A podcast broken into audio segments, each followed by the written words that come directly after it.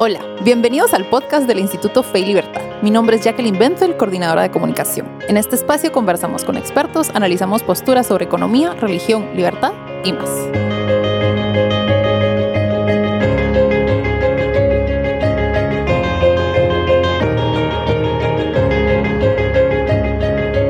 Bienvenidos al primer episodio del podcast del Instituto Fe y Libertad. Hoy nos encontramos con Carol Ríos de Rodríguez, quien es presidente fundadora del Instituto Fe y Libertad. Ella obtuvo una maestría en estudios latinoamericanos en la Universidad de Georgetown. Es columnista y autora de diversos artículos y además catedrática en la Universidad Francisco Marroquín de los cursos de análisis económico de la política, desarrollo económico, historia y ética. En el 2011, Acton publicó su libro Crisis financiera, populismo y el camino a la prosperidad en América Latina. Bienvenida, Carol. Gracias, Jackie. Hoy vamos a hablar, les vamos a contar un poquito sobre qué es el Instituto Fe y Libertad. Entonces, si quiere, empezamos para que nos pueda contar un poquito de cómo y cuándo nació el instituto. Eh, sí, gracias Jackie. El instituto nació oficialmente el 28 de noviembre del 2014. Esa fue la fecha en que quedó inscrito, pero ya teníamos más de un año de estar trabajando, 13 miembros fundadores, en tratar de constituir esta institución. Y previo a eso habíamos estado soñando con la posibilidad de fundar el instituto ya que varias de nosotros teníamos la inquietud de que existía una necesidad de esta voz en, el discurso nacional. Ok, perfecto. ¿Y en qué se inspiraron para crear este centro de estudios de investigación? Precisamente nos inspiramos en el trabajo del Acton Institute, que está basado en Grand Rapids, Michigan, y en el trabajo de Acton Argentina nos influyeron mucho las personas eh, fundadoras de estos centros de investigación y nos dimos cuenta de que en Guatemala no existía algo similar y que hacía falta. Por supuesto, ok, pero ¿por qué vieron esa necesidad? Pues principalmente nos dimos cuenta de que Guatemala es un país de creyentes, que eh, hay muchísimos cristianos en Guatemala, mas sin embargo muchos de ellos tienen una gran desconfianza a las ideas de la libertad. Y existía una mm, como, como estereotipo de que para ser cristiano había que ser marxista o teólogo de la liberación y para ser liberal había que ser ateo. Y queríamos darnos cuenta de, eh, pues, explicar que esto no era el caso. Perfecto. Ok, ¿y cómo describiría usted lo que hace el Instituto Fe y Libertad? Exploramos precisamente esa interacción entre el mundo de la religión o de la fe y el mundo de la libertad. Y lo que tratamos de hacer es precisamente a través de eh, generar bibliografía y insumos para, para eh, reflexión de los guatemaltecos y también difundiendo materiales que ya han sido eh, producidos en otras partes. Me imagino que para difundir materiales de otras, creados en otros lugares, han de tener alianzas, el Instituto Fe y Libertad tiene una alianza eh, con el Acton Institute, con Acton Argentina y con algunas otras organizaciones que nos han facilitado eh, sus publicaciones. Eh, pero también, pues, y, más importantemente, estamos tratando de generar bibliografía nacional que, sea importante para los guatemaltecos en el sentido de dirigirse a los temas que inquietan. Eh, directamente a nuestros conciudadanos. Ok, hay una cosa ahí que me llama la atención. ¿Cómo hicieron ustedes al momento de crear el instituto? ¿Cómo detectaron a quién le podía interesar este tipo de instituciones? Eh, nuestros públicos objetivos son muy amplios, la verdad. Creemos que nuestro trabajo es relevante a personas de empresa, Creemos que es relevante a líderes religiosos, tanto católicos como cristianos. Creemos que es relevante al mundo académico, a, los jóvenes. Eh, trabajamos con liderazgos juveniles en eh, la Politécnica, por ejemplo. O sea que sí nos interesa llegar a públicos bastante diversos. Perfecto. Ok, ¿y qué esperan lograr con este trabajo? ¿Qué busca el Instituto Fe y Libertad? Sobre todo buscamos eh, que las personas eh, vean con buenos ojos eh, las ideas de la libertad, que crean que esto es perfectamente compatible con sus creencias religiosas Y nos gustaría muchísimo cambiar un paradigma, el paradigma existente. Y yo creo que a futuro el instituto puede no solo continuar con nuestras actividades em, de publicaciones y de seminarios, sino posiblemente podríamos estar haciendo eventos de más eh, grandes eh, a nivel regional, etcétera, para tener un impacto regional. Ok. Y en ese sentido, ¿cómo se ven a futuro? Cinco, diez años, ¿a dónde sueña en grande? ¿A dónde llegará el instituto? La revista Fe y Libertad es una de nuestras herramientas más importantes y considero que ya está teniendo un impacto a nivel latinoamericano. Idealmente, el Instituto Fe y Libertad puede ser un referente para estos temas para todas las personas hispanohablantes. el año pasado nos hicieron una entrevista en España. Yo creo que idealmente podríamos estar eh, a futuro impactando no solo en guatemaltecos, sino también en latinoamericanos y españoles. Perfecto. Ok. ¿Qué, ¿Qué es lo más importante que ustedes quisieran que la gente supiera de ustedes, de su trabajo, de la institución? A mí me encantaría que el Instituto Fe y Libertad fuera un recurso muy valioso para las personas, para que ellos puedan reconocer la coherencia de ser cristianos y ser liberales y que logremos establecer esta postura como algo creíble, como algo que es sustanciado por em, los argumentos científicos y filosóficos y que sea algo que además tenga una implicación práctica en las vidas de las personas. Perfecto. Bueno, ahora pensando un poquito, en Guatemala la tradición de los think tanks, la verdad que e-, ese es un tema muy, muy reciente. ¿Qué dificultades o, a qué retos se han enfrentado a raíz de esto? Los tanques de pensamiento son poco comunes en nuestro medio y efectivamente una de las cosas más difíciles para nosotros es convencer a la población de que lo que hacemos es valioso o que generamos eh, o que somos un agente de cambio. Es más fácil, creo yo, para las personas imaginarse donando fondos, por ejemplo, a una entidad eh, caritativa que a un tanque de pensamiento. Pero nosotros consideramos que las ideas tienen consecuencias y es muy, muy importante lo que hablábamos de cambiar los paradigmas de las personas y que realmente dependiendo de las ideas que nosotros logremos generar, de verdad va a haber un progreso, un florecimiento para el país. Y yo creo que eso, eso eh, hay que transmitirlo de una mejor forma a, a los usuarios de nuestros productos, pero también a los potenciales donantes. Perfecto, sí. O sea, si le entiendo bien, es un punto de vista a largo plazo, es un trabajo difícil de picar piedra, pero lo que quieren es cambiar la mentalidad de la gente, poder sembrar esa semillita para que pueda florecer el cambio. Así es. Perfecto. Mire, y a ver, adentrándonos un poquito más en el tema. ¿Por qué cree usted que es importante que existan este tipo de instituciones, no solo en Guatemala, sino a nivel latinoamericano? Las ideas de verdad tienen consecuencias y yo creo que lo vivimos todos en nuestras vidas personales, que hemos eh, tenido cambios de criterio e influidos por alguna lectura o por algo, algo que escuchamos o a raíz de conversaciones o, de debates socráticos.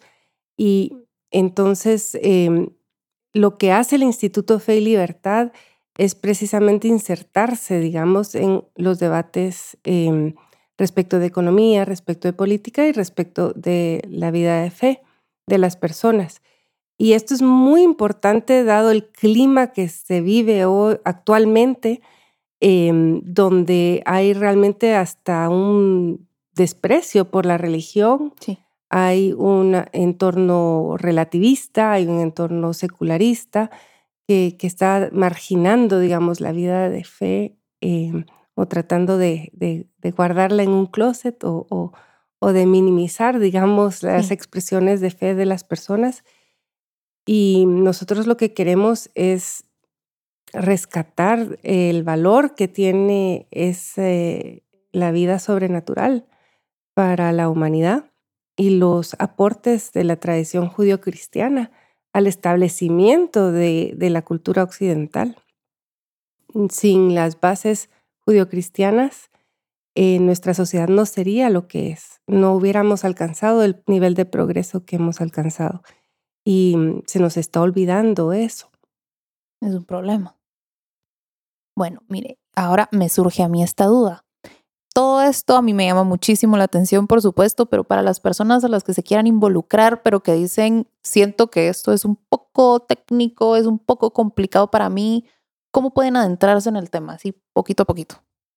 Y eso es muy importante porque como tanque pensamiento tenemos toda la vertiente académica de exploración de las ideas, pero también hay una parte práctica que es la difusión de las ideas. Y lo que hemos hecho también es conferencias, vamos al interior del país, eh, em, hacemos coloquios, hacemos foros, hacemos discusiones basadas en ciertos libros o materiales audiovisuales como Poverty Cure, que es una serie que aborda el tema de la pobreza y las personas realmente que no tienen una vocación eh, académica se pueden involucrar y colaborar con nosotros en, en la parte práctica de, la labor. Perfecto. En ese sentido, a ver, la gente que quiera involucrarse en los seminarios, por ejemplo, ¿cree usted que hay algún tipo de recursos a los que pueda acudir o alguna bibliografía base como para empezar a conocer acerca de estas ideas? Pues eh, nuestro sitio tiene una buena cantidad de, de artículos cortos y de materiales que pueden ser una primera aproximación a estas ideas. Y después, eh, pues de verdad que no requerimos ningún tipo de preparación o, de haber tomado algún tipo de cursos para, para participar en nuestras actividades. Las personas se pueden acercar y la mezcla entre empresarios, académicos, eh, amas de casa que acuden a nuestros eventos es verdaderamente enriquecedor. Sí, es algo muy valioso, por supuesto. A ver, si quiere, regresemos un poquito al tema de cuando crearon el instituto. Si me puede contar un poquito acerca de la historia, cómo, cómo se les ocurrió, o sea, en qué momento viene la idea de yo necesito hacer esto por Guate.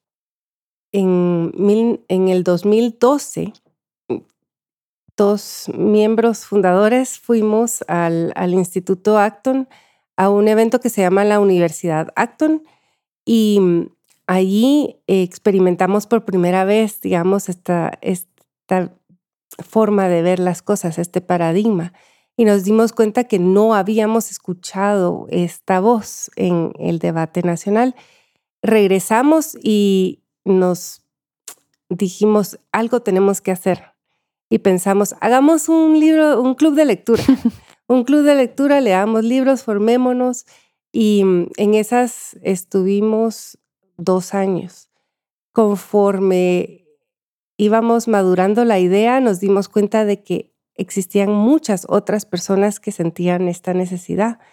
Y de hecho, pues son 13 los miembros fundadores del Instituto Fe y Libertad que personas que todas compartíamos eh, este, sentir también de que esto era algo muy necesario y que valía la pena invertir eh, tiempo en él. Eh, en lo personal, yo sentía que, que, era también vocacional, digamos, una, una llamada de Dios y siento que Él nos, nos apuró a que, a que trabajáramos Él en inspiró. Perfecto. Ok, y a ver, la gente detrás del Instituto Fe y Libertad. Cuénteme un poquito. Tenemos académicos, tenemos gente que se dedica a, las empresas, a que hacen negocios. Así es. El instituto, lo que, lo, bueno, los, los miembros fundadores y los miembros actuales somos em, muy diversos. Hay gente muy joven, hay gente eh, de mayor edad, hay eh, personas que son teólogas o, líderes de, de comunidades religiosas, hay eh, personas que eh, son estudiantes o, que recién se graduaron eh, de, de, la universidad. Y tenemos miembros, muchos miembros que son catedráticos o columnistas. Em, hay una gran interdisciplinariedad en el, en el seno del instituto porque hay abogados, hay filósofos, hay economistas, hay em, personas con diferentes eh, especialidades, eh, y comunicadores. también. Y me imagino que eso les beneficia porque tienen un punto de vista muchísimo más amplio para poder llevar a cabo sus actividades. Sí, una gran riqueza que tiene el instituto es que podemos em, recurrir, digamos, a los distintos profesionales cuando así lo requerimos para que, nos pueden aportar sus conocimientos especializados para una conferencia o para un artículo y enriquece muchísimo em, lo que nosotros podemos aportar. Por lo que veo, el Instituto Fe y Libertad tiene un gran capital humano detrás de él. Entonces, ¿cómo se benefician de eso? Y más allá, ¿cómo hacen para convivir personas de, fe tan distinta? Eso es uno de los grandes em, tesoros que tiene el Instituto Fe y Libertad. Eh, nuestros miembros son muy diversos en edades, en, especialidades. Hay economistas, hay politólogos, hay filósofos, hay teólogos, hay personas que recién egresaron de la universidad, personas que ya tienen muchos años de, estar trabajando, hay catedráticos, hay columnistas, hay personas que tienen una pluma muy fina. Y todo esto nos ayuda muchísimo a, poder atender a los diferentes públicos que, que queremos abordar. Es bastante único el Instituto Fe y Libertad en que reúne precisamente a personas de distintas fes, porque tenemos a, católicos, a cristianos e incluso hay representación de la comunidad judía dentro del Instituto Fe y Libertad y nos interesa que así sea. Y mm, a veces eso genera un poco de incomprensión de parte de la gente que nos ve desde afuera porque no solemos colaborar y dialogar unos con otros. Pero es gente que se identifica con lo difícil que se está volviendo vivir su fe en el mundo de hoy. Sí, nos une el amor a, la libertad, que es obviamente lo más importante, pero también nos une ese enemigo común, si lo queremos poner de alguna forma, que es el secularismo del que hablábamos anteriormente. Perfecto. Bueno, y para ir cerrando, ¿Me podría contar un poquito de las actividades que hacen? Sabemos que tienen una revista, sabemos que trabajan con Poverty Cure, que tienen el website con mucha información, pero ¿qué actividades concretas llevan a cabo durante el año? El Instituto Fe y Libertad tiene un programa eh, fuerte que es un seminario que se llama Civilización y Perspectivas que dirige el doctor eh, Jesús María Alvarado. Hemos elegido para cada seminario, se hacen aproximadamente tres al año, para cada seminario elegimos textos que son poco leídos en Guatemala y que de alguna forma son originales o provocativos y eh, a, esos seminarios eh, que están abiertos al público acuden personas muy diversas y a Dios gracias pues hemos logrado generar una audiencia constante entre algunos, algunas personas eh, que, que, se han ido formando a través de estos seminarios. Y además, eh, los seminarios, pues, son abiertos en el sentido de que nosotros no tenemos la mente hecha antes de empezar la lectura, sino que es una exploración en busca de la verdad.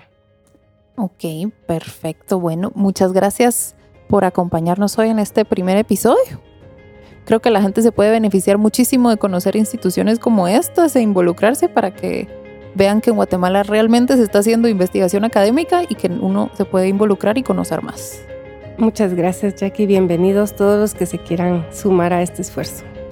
Bueno, y a ustedes muchas gracias por oírnos en nuestro primer episodio. Para más información sobre el Instituto Fe y Libertad, su trabajo, actividades y todo lo discutido aquí, pueden visitar www.feylibertad.org los perfiles en Facebook, Twitter, LinkedIn, Instagram y nuestro canal de YouTube. Gracias por acompañarnos. Hasta la próxima.